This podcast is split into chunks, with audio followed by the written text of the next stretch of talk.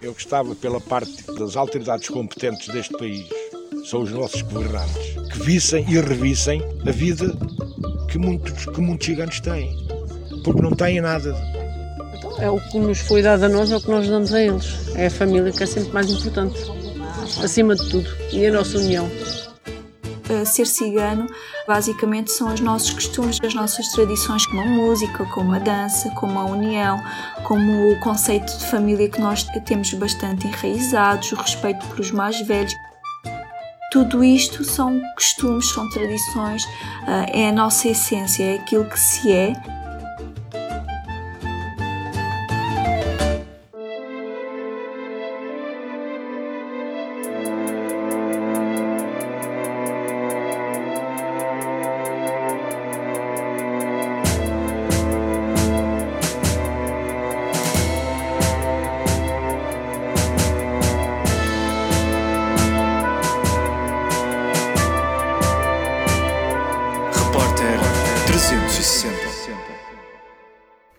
primeiras marcas da presença de ciganos no território português remetem para a primeira metade do século XVI. Atualmente em Portugal, as tradições da comunidade cigana estão ainda muito presentes. Para que consigam preservar uma cultura tão antiga, é necessário que a consigam equilibrar com a conduta da sociedade maioritária, sem esquecer a defesa dos valores que a caracterizam. O meu nome é Vanessa Lopes, tenho 26 anos e moro na cidade de Lisboa. Os costumes ciganos são costumes muito portugueses de há uns tempos atrás, há uns anos atrás.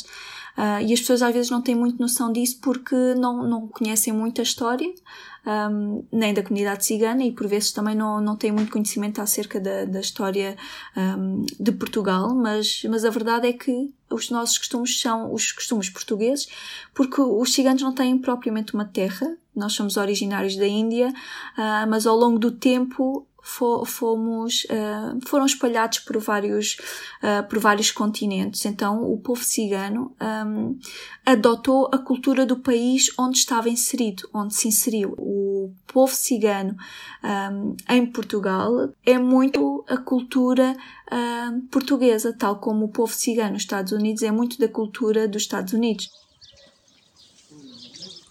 De Alpiarça, Marisa Lima destaca a união familiar e o respeito pelos mais velhos como os principais valores que caracterizam a comunidade cigana em Portugal. Demos muito valor a, às pessoas idosas e que, pronto, que chega àquela certa idade, eh, vocês uh, colocam os idosos, uh, se calhar, no, nos centros e nós temos em casa connosco e cuidamos até ao fim pronto, das vidas deles pronto, e cuidamos sempre até eles se irem embora. Acho que é isso que, que se calhar nos distingue de vocês. Esta forma de estar é transversal a outros pontos do país.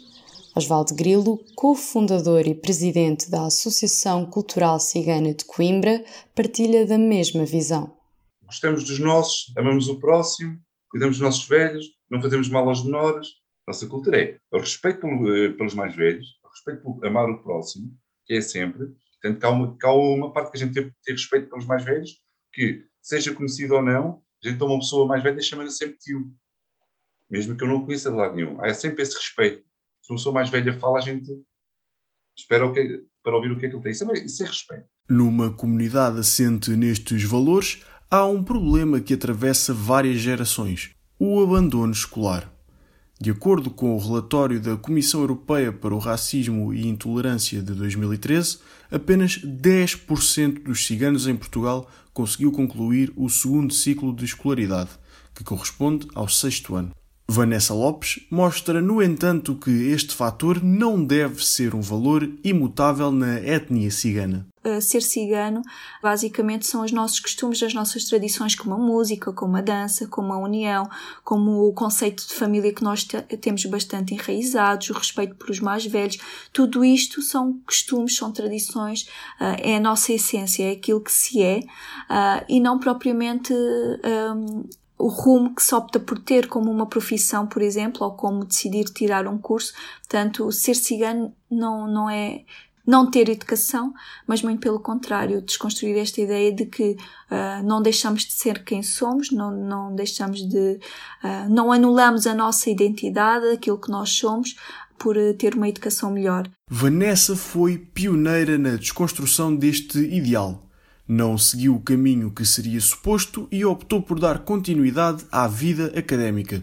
Está prestes a terminar a licenciatura em Ciências da Comunicação e considera que a escolha que tomou pode ajudar a alterar o paradigma. A nossa educação um, é baseada muito no conceito de família, onde um, nós somos ensinadas para um, ser donas de casa, casar, uh, servir a família, não é? servir os filhos uh, e o marido, e não temos propriamente um objetivo de uh, uma, um objetivo de ter uma profissão, não é? Mas felizmente isso também já está a mudar um pouco. Eu sou prova disso, não é? apesar de não existirem muitos, depende muito do contexto familiar. Para a jovem, os professores assumiram um papel fundamental na mediação junto da família ser sincera, também a nível de escola eu tive professores incríveis, porque, por norma, os professores chegam à escola, lecionam e vão à sua vida.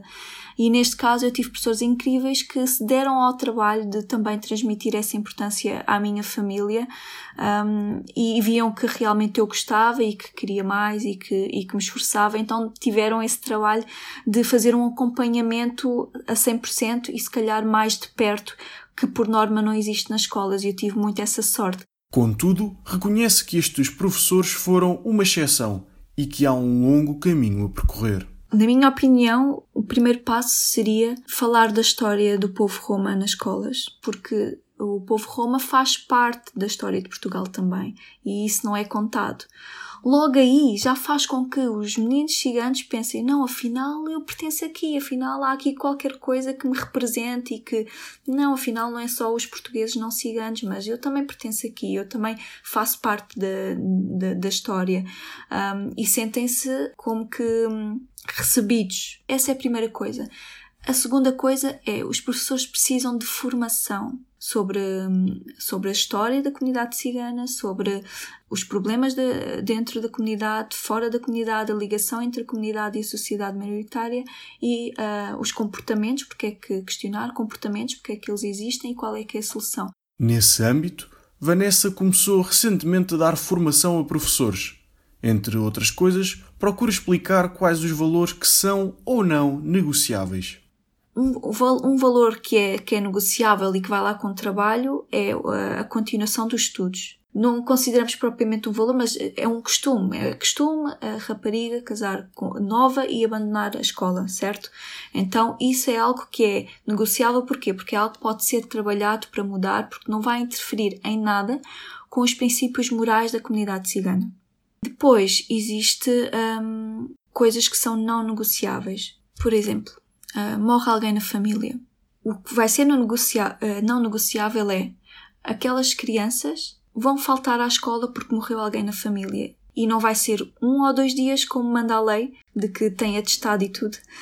Poderá ser uma semana ou mais. E isso tem que ser respeitado, porque é o luto daquela família e não vão abdicar disso. Isso já se trata de um princípio moral dentro da comunidade cigana que é inegociável. Também as associações procuram incentivar a educação junto da comunidade. Voltamos ao Osvaldo Grilo, da Associação Cultural Cigana de Coimbra. A melhor ferramenta é a educação. É, nosso porta-bandeira é a educação. Primeiro que tudo, é o incentivo ao estudo, tanto do homem como da mulher. Reforço aqui, tanto do homem como da mulher. Tanto faz ser homem como mulher. É o estudo daqui para a frente já deixou de ser só uma necessidade de saber ler para poder eh, tirar a carta, para poder ir levar o carro para as feiras ou para ir a, um, uma fábrica para comprar, para vir vender. Não. Do, daqui para a frente, ainda mais, eh, temos que apostar na educação.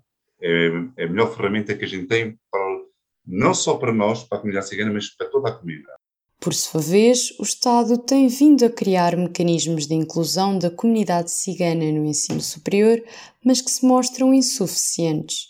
Infelizmente, não existem uh, muitas raparigas dentro da comunidade cigana no, no ensino superior. Aliás, Um, existe um projeto que, que é o OPRE, uh, do Alto Comissariado para as Migrações, um, que, que o objetivo é ajudar, apoiar uh, jovens ciganos no ingresso ao ensino superior e, na verdade, só temos 30 no país inteiro.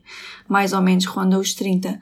O OPRE, Programa Operacional de Promoção da Educação, atribui bolsas anualmente a estudantes da comunidade cigana e já conta com cinco edições. Osvaldo Grilo realça, contudo, que o acesso ao mercado de trabalho está condicionado. Hoje em dia, nós temos que ver, nós, eh, há um programa que é o OPRE, que, que está direcionado para os eh, jovens alunos de, de, universitários ciganos. Nós temos 40, já temos eh, várias pessoas licenciadas, temos 40, 40 alunos na universidade, é que eles saibam que aqui certamente há mais. temos, agora, temos um grande problema e é um dos problemas que agora temos conseguir. A gente estamos a formá-los, estamos a ajudar a formá-los e como e quem é que lhes vai dar emprego. Esse é o grande problema, é a gente incentivar ao estudo e qual vai ser a retaguarda por trás para eles poderem ter um emprego. Nada é seguro.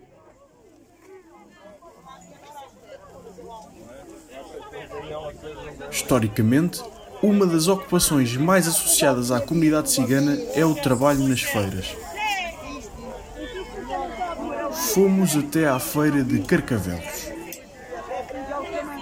Hoje é mais barata Oh, lindas, tomem atenção! O de qualidade! Baixamos o preço agora, duas peças sim. Peço desculpa a quem pagou mais caro, agora dois sim. Minha família, sim. Meus pais já vendiam cá e a gente continua com os nossos pais, aprendemos muito com os nossos pais e continuamos a fazer farei. Já veio de família de alguns anos, já vem de muitas gerações. Já vem da, da nossa família de várias gerações. Menina, vinha da família, pai e mãe, feirantes. Desde sempre, já vem da família. Foi a influência dos pais. Já, já vinha à feira quando era pequena. Desde miúdo, pá, desde os meus 14 anos. Sim, desde o tempo dos meus pais e a gente, eu segui. Muitos dos vendedores com quem falámos referiram precisamente que o abandono escolar precoce os levou até à feira. É o caso particular de Ana, de Rogério e de uma vendedora que não quis dar o nome. A gente acaba por não estudar e acaba por ser feirante, seguir aquilo que os pais fazem. Às vezes, tenho estudado calhando mais, calhando tinha mais hipóteses. Não, na altura, pronto, não, não estudei e vim, vim para a feira e depois, pronto, continuei. E, pronto, e faço disto a minha vida, pronto, a 100%. Se calhar se fosse hoje, seguia, tanto que os meus filhos têm, pronto, estão a tirar curso, um está formado e a outra está a ser formada. Pensei seguir outro caminho, mas como não tinha estudos, ia então seguir, ser vendedor ambulante mas meus, meus, meus, meus filhos já, já têm outro. já, já, já estão empregados, já não, já não querem feira. Mas para muitos ciganos, a feira torna-se numa autêntica paixão, como acontece com Ivan. Vamos sempre, desde pequenininho, a apanhar o frio e o calor para a gente se habituar. Somos como os animais, para se habituar ao habitat natural. Sempre quis ser feirante. Já rodei bastante, fiz tudo um pouco e o que mais satisfaz é vir para a feira. Como eu já lhe disse há bocado, é o habitat do cigano. é como peixe na água. Considera que é o sítio onde feirantes e compradores se sentem confortáveis. Já experimentei, mas não voltamos sempre ao mesmo lado. É o que estamos e onde sentimos bem, não, não, não há discriminação é onde a gente se sente bem. As pessoas já vêm aqui, sabem que vêm comprar o cigano, sabem que vêm ver ciganos, vêm, sabem que vêm falar com os ciganos. Ainda assim, não deixa de mencionar uma certa falta de oportunidades para a comunidade cigana. E noutro, noutras áreas a gente quer trabalhar e também não nos deixa. Marisa e o pai, José Lima, ciganos naturais de Alpiarça, referem precisamente o mesmo fenómeno depois as pessoas criticam muito porque é assim, ah, e porque é que, e porque é que dão casas aos gigantes, eles têm que trabalhar para pagarem renda. Mas é assim, se não dão oportunidade, se as pessoas vivem, vivem em tendas, uh, se não dão oportunidade das pessoas trabalharem porque uma pessoa chega para, para, para, trabalhar, a pessoa não dá porque a pessoa é cigana, não tem dinheiro, não pode arrendar uma casa, não é verdade? Ora, se eles vivem em tendas, vivem em acampamentos, não têm a possibilidade de, de, de, de arrendar uma casa para já, que se não dão trabalho também não dão casa, não arrendam. A maioria da, da rapaziada nova já todos querem trabalhar. Só como é cigano, não dão trabalho. É, é que o problema é esse. O problema é esse. Porque as pessoas também falam sem conhecer, não é? Se conhecer a gente e saber como é que a gente vive, pode, pode ter uma opinião. Agora, sem conhecer, vai ter uma opinião do quê? Pode ter uma opinião, mas a opinião é errada, porque se não conhece, não pode estar a falar. Por vezes, este preconceito também está patente ao nível da comunicação social. A verdade é que hum, acontecem muitas coisas todos os dias más uh, com pessoas que não são ciganas, mas assim que acontece uma coisa má, que foi uma pessoa cigana, lá não aparece indivíduo fez isto, como qualquer outra notícia que, que apareça todos os dias. Aparece mesmo uh, indivíduo da comunidade cigana, indivíduo de etnia cigana. Quando vamos ver o rodapé e o destaque, tem sempre o rótulo. Contudo, estes episódios de discriminação não se expressam de forma igual em todo o país. Em Alpiarça, Marisa diz nunca se ter sentido discriminada. Não é, não é em todo o sítio, não é em todo o lado. Uh, por exemplo, um, eu, eu aqui nunca, nunca senti, nem na escola, nem, nem para arranjar trabalho, nem, nunca senti um, nada disso. Mas em, em muitos sítios sei e, e tenho, por exemplo, família que em outros sítios eh, crianças uh, na escola que sentem que, que é assim, estão numa sala e, por exemplo, uh, os meninos que não são ciganos brincam e aqueles que não são ciganos são postos de parte. Pronto, ah, ah, as pessoas dizem que não, que não há racismo, mas ainda há muito racismo em Portugal. Há, algum está escondido e outro que não. Em Lisboa, Vanessa conta nos relatos de discriminação a nível laboral. Para evitar essa possibilidade, adaptou a forma de falar à da sociedade maioritária.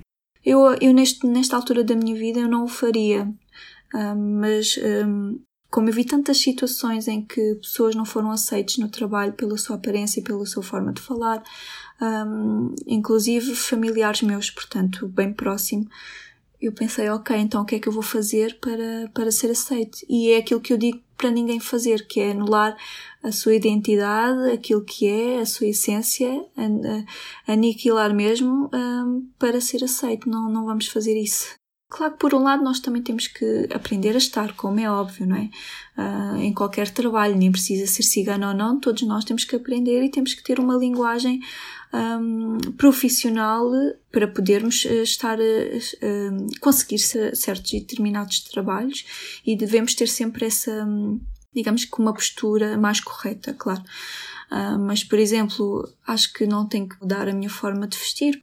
Um, se alguém na comunidade cigana está de luto, não tem que tirar o luto para poder trabalhar porque o luto é um valor, faz parte dos nossos valores, da nossa dignidade, daquilo que nós acreditamos uh, e não tem que o fazer. Tendo em conta as adversidades com que se deparam, é fundamental para a comunidade cigana a existência de entidades que ajudem na integração. Esse é o papel que a Associação Cigana de Coimbra desempenha na região. O presidente explica o processo de fundação e a necessidade da mesma. Associação surgiu porque a gente viu que havia uma necessidade de, de, de conhecimento, havia pouco conhecimento sobre, sobre a cultura, sobre o que, que, que, as pessoas, havia aquela mística de onde vêm, o que é que fazem, e nós vimos que havia uma necessidade aqui na própria comunidade que tinha que haver algum, algum alicerce, algum trampolim para eles poderem se, se mostrar, se, terem conhecimentos, uma panóplia de, de coisas, mais formação, o incentivo ao estudo, hum, mesmo a própria comunidade não sabia muito bem o, o conhecimento, a própria cultura sabia, os mais novos sabiam muito pouco, E nós agarramos isto tudo e pronto, e fizemos aí um, uma coisa que ainda dura uh, até hoje. Osvaldo Grilo explica detalhadamente as áreas em que a associação intervém. A parte da mediação cultural e intercultural, uh, damos, damos, também apoio judicial, porque há, muita falta de informação, porque as pessoas chegam com um papel e em vez de simplificar as coisas, por exemplo, uma carta de um tribunal, algumas finanças, em vez de simplificarem, ficam, as pessoas ficam confusas com aquelas palavras e recorrem. Aí o que é que. Eu vou dar um, um exemplo. Havia um senhor que tinha, uma, tinha um, um processo e veio com um papel muito aflito a correr. E eu, mas, mas o que é que se está a passar? Porque eh, ele veio correr muito aflito. Ai, ai, o que é que se passou? Tenho aqui uma carta a dizer que, que que a minha pena foi, foi extinta e todo atrapalhado. Então, se foi extinta, está extinta. Já acabou. Já cumpriu. Ponto. Certo? Para este público, e não só para a comunidade cigana, mas para este público menos, com menos literacia, não é? E, e menos conhecimento, é muito complicado. Pronto, isto a gente faz a, a desconstrução. Uh, também trabalho em articulação com o Instituto de Reinserção Social, trabalhamos nesse âmbito. Agora estou com, isto é só para ter uma ideia, estou com oito processos em cima, estou com oito processos de, de, trabalho comunitário, estou com pessoas que estão com pulseira eletrónica, que eu estou, na associação, chamei uma entidade há três anos atrás para dar formação na associação, para dar mais equivalências, para eles terem mais conhecimentos, eh, que são formações modulares. Também já demos cursos EFRA, para aumentar a escolaridade, o incentivo também para as novas, as antigas e novas oportunidades, que agora é, é o Centro Qualifica. Osvaldo aponta a desinformação e o desconhecimento sobre política como um dos problemas que urge resolver. Não há uma cultura política, nós estamos, que viu-se nestas eleições, saber o que é, que é política, os órgãos que são o primeiro, que há muita gente, mesmo não ciganos, isto, isto não é só para a comunidade cigana, eh, que eh, não há uma cultura de voto, eh, não há uma sensibilidade política, pronto, isto tem-se tem vindo a construir também ao longo do tempo, ao longo dos anos, a importância do voto, a arma, o que é que foi, é, é a nossa única arma, é o voto. Hoje em dia estão a ver que está está a haver um crescimento de uma força que para eles nada é benéfica, nem para eles nem para ninguém. E daí a necessidade de a nossa arma ser o voto. A educação é também uma forma de empoderar as pessoas da etnia cigana e de alcançar maior representatividade. Conhecimento é poder e eu tendo a educação como um grande pilar da minha vida, torno-me mais influente e relevante e também, um, de certa forma, consigo melhor lutar contra estereótipos que existem em relação à comunidade cigana. A par das mudanças que se foram sentindo na sociedade, também a comunidade cigana tem vindo a adaptar-se. A nível dos estudos, os jovens ciganos têm hoje oportunidades diferentes eu hum, estudei, mas já não pude continuar. Os meus filhos agora podem. Por exemplo, as meninas agora também já podem, e antigamente não podiam. Por isso já há alguma diferença, que antigamente não havia, eh, que os pais não deixavam. Isso das crianças era, era uma coisa que os pais, que os pais eh, não deixavam porque era, era, era a lei mesmo, era, era a mesma Mas isso lei. Era antigamente. Isso era a mesma lei do cigano, era assim. O filho podia, Estudar até ele querer. A menina, quando chegasse à quarta classe, tinha que sair. Mas isso era mesmo, era mesmo lei agora, mas isso já acabou. Tanto faz os rapazes como as raparigas. A maior continuidade no ensino está relacionada com as mudanças na exigência do panorama laboral. Que há 20 ou 30 anos, eh, o que é que era necessário? Era ter um, uma carta, era saber ler e pouco mais. Ia-se para as feiras e era vendedor ambulante. Hoje em dia as coisas mudaram. Já há poucas férias, é, veem que a vida já não dá, já há uma mudança. Uma mudança com muito esforço, não é? Mas há uma mudança. E espero bem que, durante estes anos, daqui para a frente, que a minha gera, a geração que vem agora à frente da minha, que, que esteja bem melhor que nós. Com a opção que tomou de continuar os estudos, Vanessa contribuiu para expandir horizontes no panorama da educação para os jovens ciganos. Eu passei a expor que havia outros caminhos e que, e que eu queria mais do que aquilo que me era apresentado, mais do que aquilo que toda a minha vida me tinham incutido como, quase como destino, não é? Está destinado a. Eu fui uma, como que um romper, abrir portas para que uh, houvesse uma mudança de mentalidade na minha família e as minhas irmãs hoje já têm um percurso mais natural e, e mais aceite. Uh, mas tinha que haver alguém que rompesse com isso. A ausência do modelo a seguir afetou também Osvaldo. Por isso, atualmente procura ser o exemplo para as gerações futuras. Vamos, se compararmos, por exemplo, eh, a, a carreira que teve escolar um menino que vive aqui em Coimbra, não sei se conheces, que é a zona mais das melhorzinhas, que é Celas, Solum, aquelas coisas. O currículo escolar é completamente diferente porque eles tiveram os modelos, tiveram que seguir e fizeram porque alguém era doutor. E, aqui não, o que é que fiz aqui? E, e iam para o café, puseram-te aqui para, um, para o meio do monte e deixa-te lá estar. É que aqui vocês ficam controlados. Não é só os chiganos, foi todos. Agora, eu cresci num bairro sem modelos. Tive que agarrar esse modelo. O que é que eu tento, tento fazer? É que eu sirva de exemplo para as, as gerações vindouras.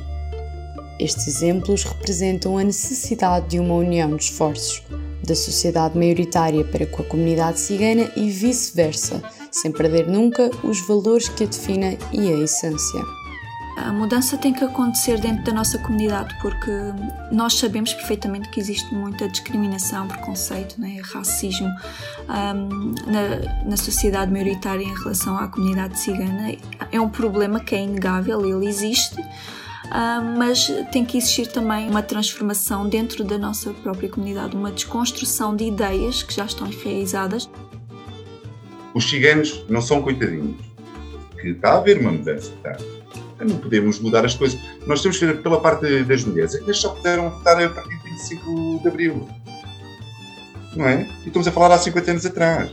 Ora, não podemos crer. Se as mulheres tiveram este passo, que eu sou muito a favor, é? que haja aí cuidado, que haja ali, né? Se formos ver, né, se elas fizeram, tiveram um, um, um processo, um, um, processo que demorou tantos anos e tanta luta, não é? E foi ao longo de 100 ou 150 anos, não queiram que nós, agora em 5 anos, façamos é, aqui uma reviravolta. Nós não temos varinhas mágicas.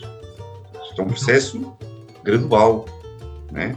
E em conjunto, não sós é a comunidade também querer integrar-se e fazer também esse, esse esforço para se integrar. Portanto, é aqui um, um, um jogo ou aqui um trabalho, digamos assim, de ambas as partes. Não há aqui uma parte correta. Existe um problema que tem que ser resolvido uh, e existe um trabalho que tem que ser feito dos dois lados e não apenas de um lado. Dos dois lados há muito trabalho a fazer.